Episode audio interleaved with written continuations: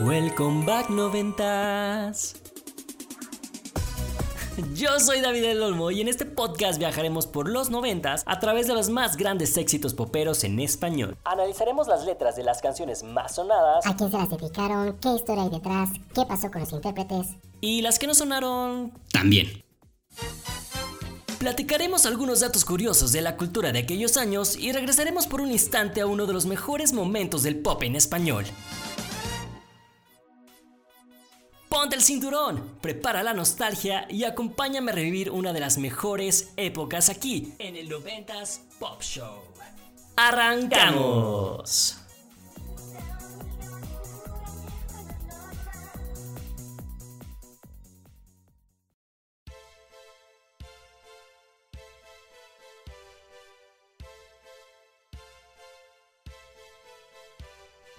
Amigos, ya estamos a martes. Martes del segundo episodio del 90s Pop Show. Oigan, qué rápido, ¿no? O sea, qué rápido se está pasando la semana. Más bien, qué rápido se está pasando ya como que todo el tiempo, ¿no? O sea, ahí estamos en que en mayo, o sea, sí, seguramente para el siguiente episodio ya les diré que es junio.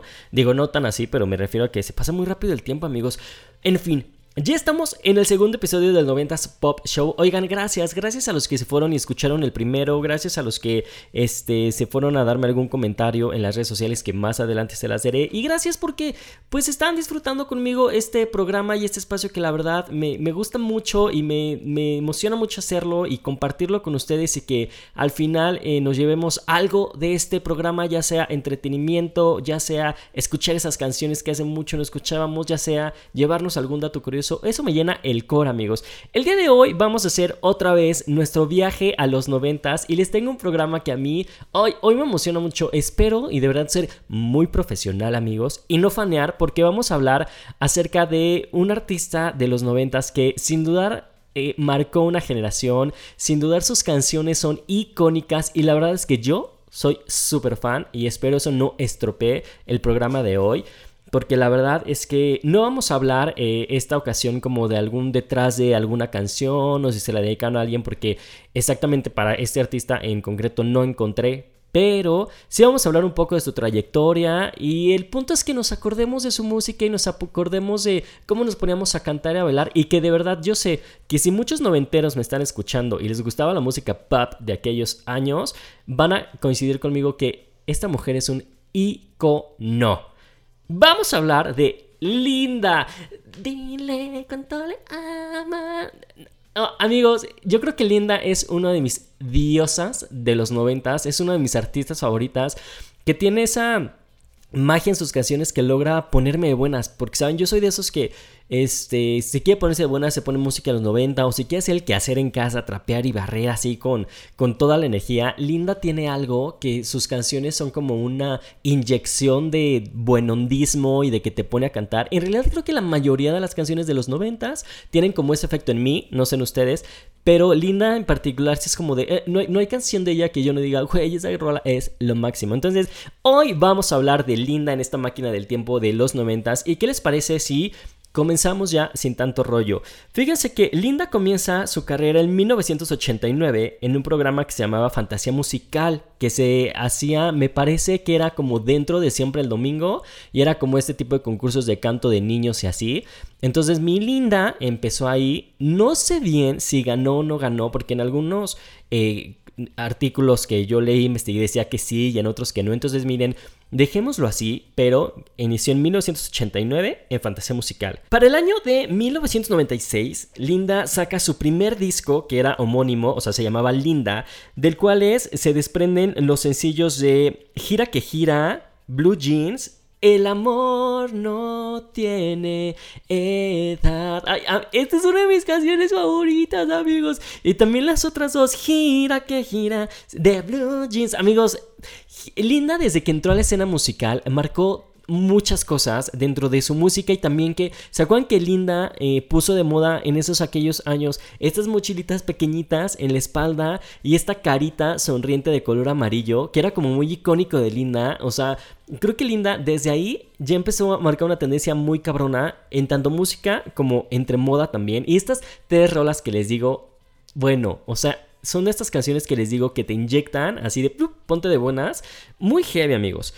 Para el año de 1997 sale su segundo disco que se llama Grito en el Corazón, en donde podemos rescatar, todo el disco es buenísimo, pero podemos rescatar las canciones de Dile, Corazón, esta también, ¿se acuerdan? Corazón, corazón, me late. Ay, amigos, la acabo de escuchar hace poco porque hace mucho que, que no escuchaba esa canción, que no me acordaba y dije, güey, el mundo tiene que volver a escuchar esta canción porque está de huevos. Bueno, esas dos canciones son las que podemos este, ¿qué? rescatar. Después, en 1999 sale el disco Mi Día de la Independencia, que siento que para los que vivimos esta época de los noventas, podemos decir que desde este disco, Linda empezó ya como a cambiar un poco la estructura de su música, ¿no? Antes era como un pop muy pues muy, ¿cómo les podré yo decir? Es que no vamos a decir pop, pop, comercial, pero pues sí un pop como muy de niña, como muy, ya saben, ¿no? Y para mi Día de la Independencia siento que Linda ya cambia un poco el muda un poco más rockerón, un poco más guitarra eléctrica, un poco más letras más profundas, eh, ya no tanto como de niña, sino más explorando otros rumbos musicales, en donde justamente podemos escuchar la, la, canción de No quiero verte más, que este disco siento que yo era como muy hacia las mujeres, como muy empoderada hacia las mujeres, porque justo las letras eran, por ejemplo, No quiero verte más es, ya no quiero, no quiero verte más, si me engañas yo te dije que te saco el corazón, ya saben, o sea, siento que eran canciones muy para las mujeres, como la de Maldita Temidez también, no, porque cualquier día te caigo encima y te arrancaría hasta la camisa. No, entonces, y este, pues sí, era muy hacia las mujeres y de estas, de este disco, este disco es muy bueno amigos, y una de mis canciones favoritas se llama Corazón Perdido. ¿Se acuerdan de Corazón Perdido? Esta letra, esta canción es lo más... Perdón, es que yo sé que estoy neta faneando durísimo, pero es que no puedo la emoción de hablar de Linda porque de verdad necesito que cachen, amigos. Necesito que cachen el nivel de artista que era Linda, este, tanto como compositora como como como como como cantante. Acuérdense que, bueno, no, más adelante les voy a hablar de eso, este, para que no este, no adelantarme a la información, pero Corazón Perdido era tu voz un tibio rumor si las cosas no marchaban. Bastaba oír tus palabras. Ay, no. Bueno, entonces estamos hablando del disco de 1999 que se llamaba Mi Día de la Independencia. En el 2001 vuelve Linda con este disco que otra vez volvemos a lo mismo de este, su imagen. Siento que aquí la imagen de Linda fue como cuando dio un cambio radical, ¿se acuerdan? Que estaba como muy delgada y ya estas rastas muy pronunciadas y los crop tops y justamente vuelve esta Linda como más fuerte, como más empoderada, como... De hecho, recuerdo mucho un video en donde se expone que ella es como boxeadora o algo así y no, no, recuerdo ahorita qué canción es. Pues no quedas muy fan, dices tú.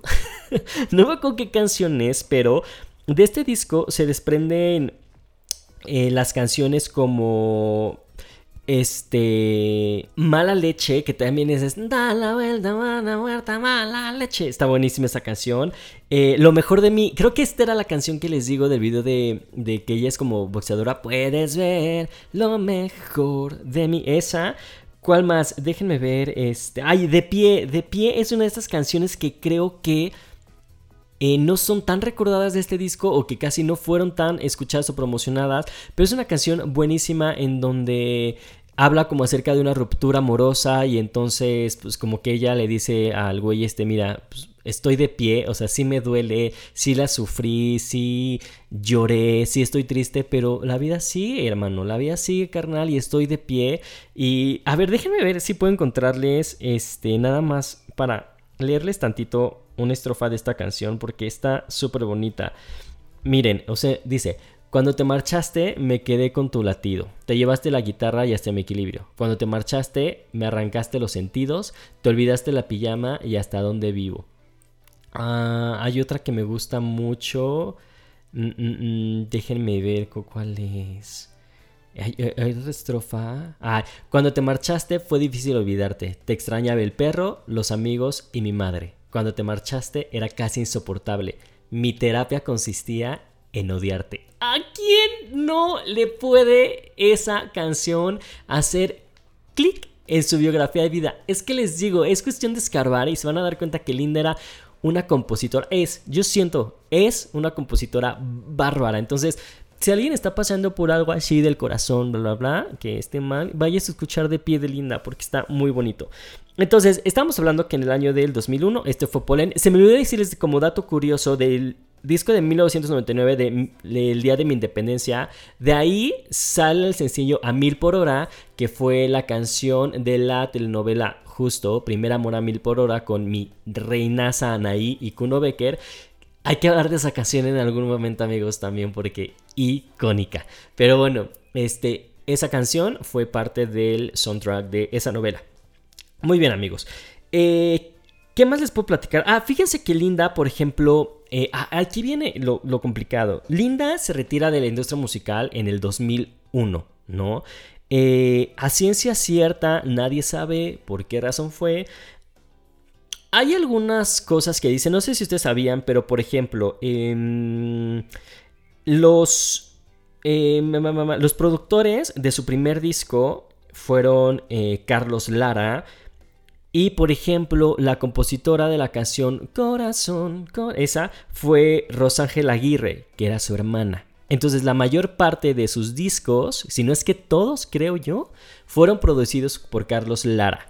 Hay un chisme ahí entre eh, pues un chisme, amigos, que ya saben que este podcast no es amarillista. Si quieren, vayan y googleenlo y entérense, porque aparte yo amo a Linda y no voy a hablar mal de Linda porque diosa. Pero hay un chisme por ahí que circuló mucho, que el por qué Linda se retiró y el por qué se fue y bla, bla, bla. Entonces, digamos que no es la versión oficial, pero eh, se supo. Eh, se sabe, ¿no? No sabemos a ciencia cierta qué pasó. Hasta hace poco, no hace poco, más bien cuando Linda vuelve a regresar, eh, volvió a regresar, está bien dicho. Bueno, cuando Linda regresa, este, subió una foto ya con su familia, con su hijo, con Carlos Lara, diciendo un speech muy bonito. Entonces, pues como que ahí se aclararon algunas cosas. Pero miren, si ustedes quieren saber qué pasó, vayan y búsquenlo, porque yo no les voy a contar nada.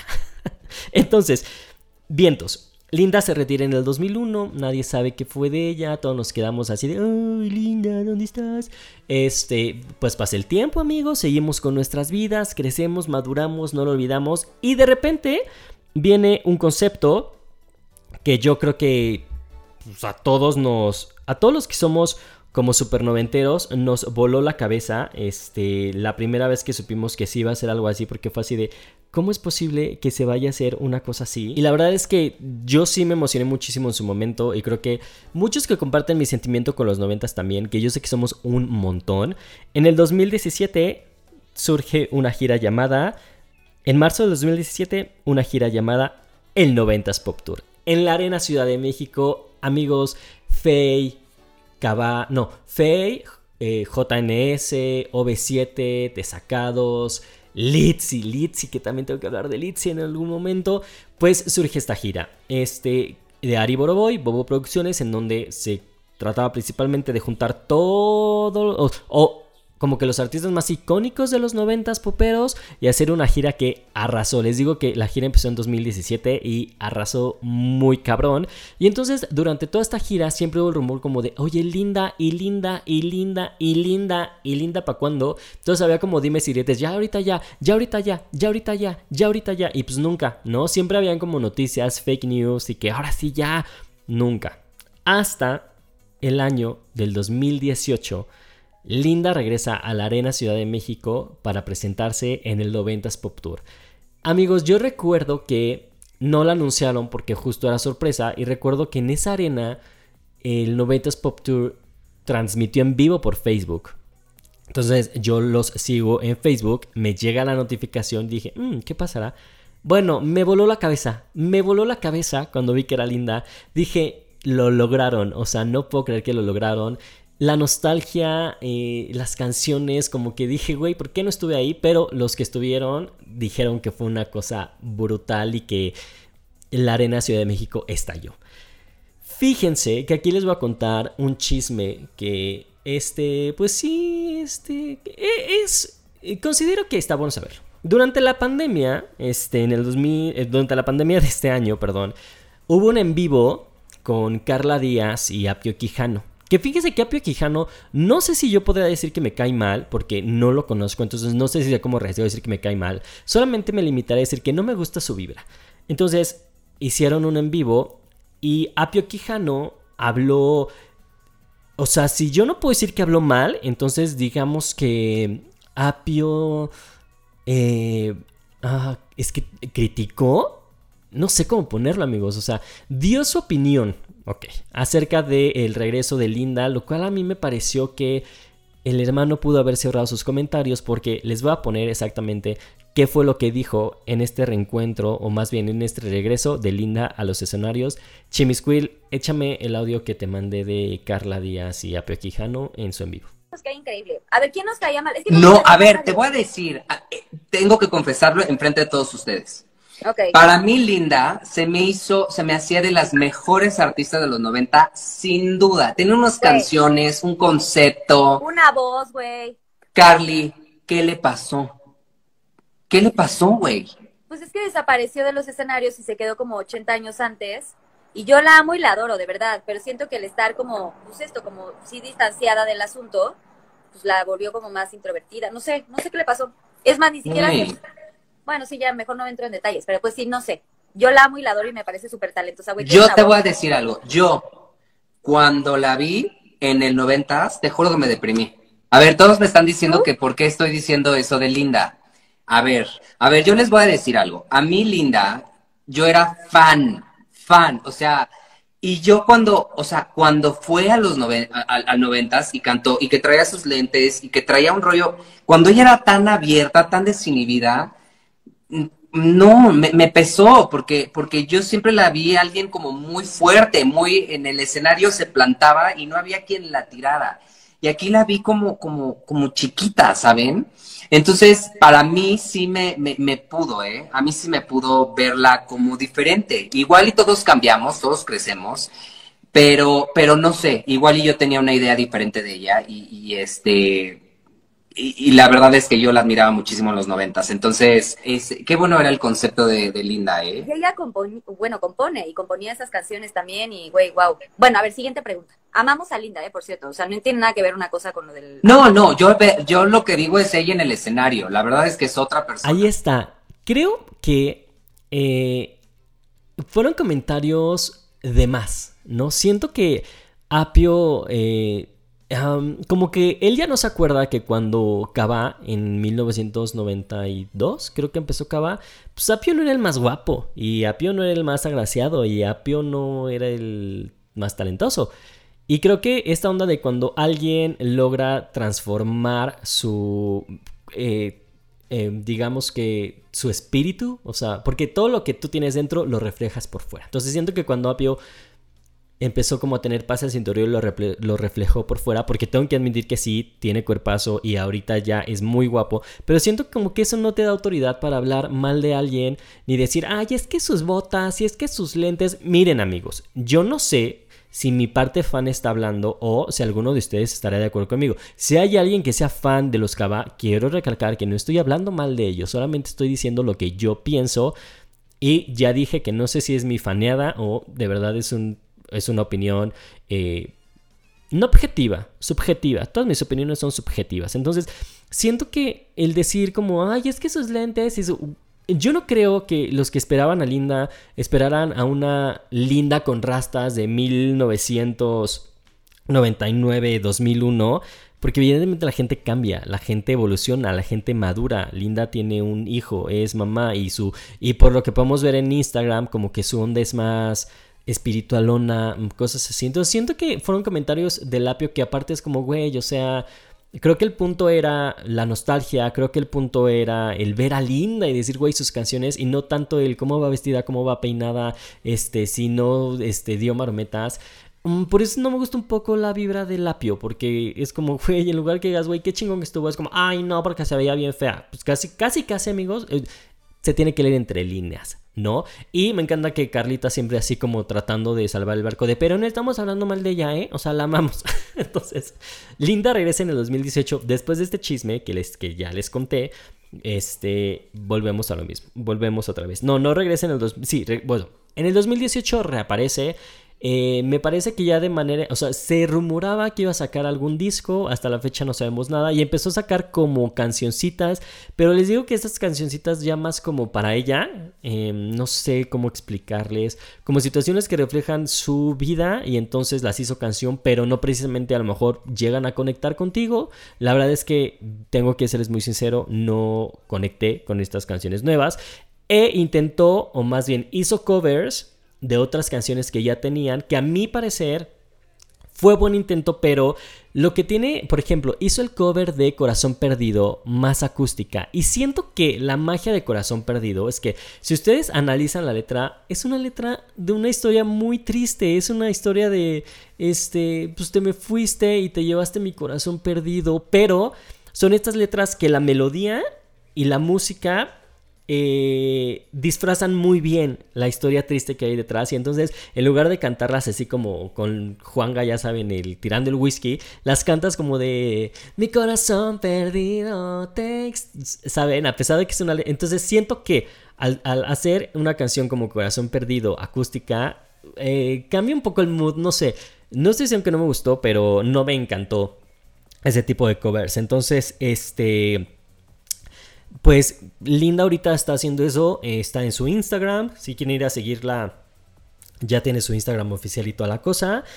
Y antes de eso, otro dato este, interesante acerca de Linda es que cuando Linda se va y ya no aparece, nadie sabe nada, pues Linda no se retira del todo porque sigue como tras bambalinas, produciendo, escribiendo, siendo compositora. De hecho, Linda fue compositora de M5. ¿Se acuerdan de M5? La de No soy nunca fui Peter Pan. no sé si esta canción es de ella, pero, o sea, Linda tuvo que ver en la composición o producción de los discos de, de M5 de Kudai también. Eh, por ahí leí que en alguna cosa de New York, pero no estoy seguro, por eso no se los digo que estoy 100% seguro, pero por ahí lo leí.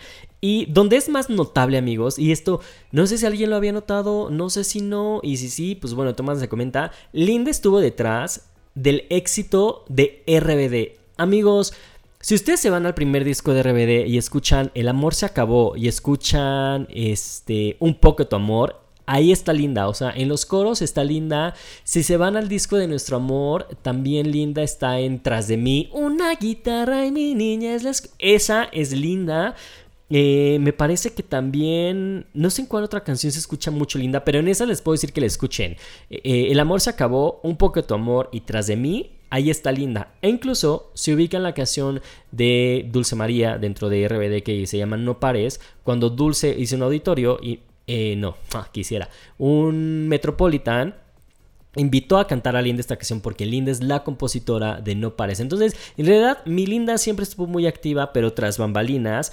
Y este, y si se van a escuchar esas canciones, ahí la van a encontrar, amigos. Entonces, la verdad es que en conclusión, creo que Linda fue una de estas artistas que marcó una generación, que marcó los noventas, que no podrías hablar de los noventas sin traer a Linda a la mesa, eh, sin traer a Linda a mencionar, porque, amigos, hizo muchas cosas por la cultura pop eh, musical de esos tiempos y no solamente por la música, ¿no? También toda esta moda. Habrá quien no le guste, habrá quien no esté de acuerdo, habrá quien su música no le parezca buena. Este podcast ya les dije que no es para ustedes. o más bien este episodio no. Pero la verdad es que sí, tenemos que aceptar que no puedes, por algo, en la Arena Ciudad de México siempre estaba la expectativa de y linda, y linda, y linda, y linda porque fue un referente, amigos. Entonces, ese es un poco de la historia de Linda, eh, un poco su transición musical, su cronología, que yo espero que vayan y escuchen alguna canción. Si no estaban tan familiarizados con ella, vayan y escuchen algunas de sus canciones porque están bien padres y tienen un sonido súper bonito.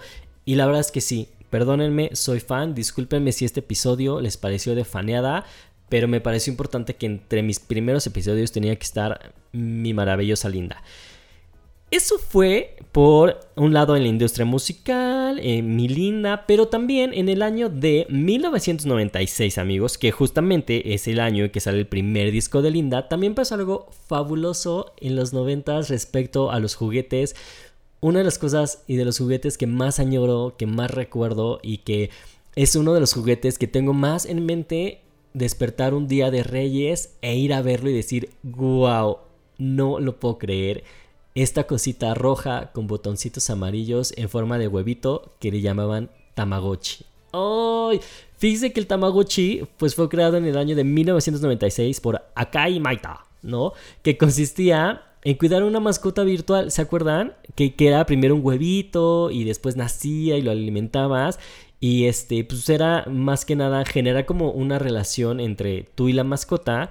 Y desde el lanzamiento al mercado, amigos, el Tamagotchi tuvo más de 40 versiones, imagínense, incluyendo una de Navidad, que yo no me acuerdo la de Navidad, y hace poco hubo uno como más reciente, y fíjense que un dato, este, pues como así chistosón, es que el nombre de este juguete proviene de la combinación de palabras japonesas de tamago, que significa huevo, y goche, que significa reloj. Entonces, suena lógico, ¿no? Porque el tamagotchi era como muy forma de reloj y aparte un huevo. ¿Se acuerdan, amigos, del tamagotchi de que te...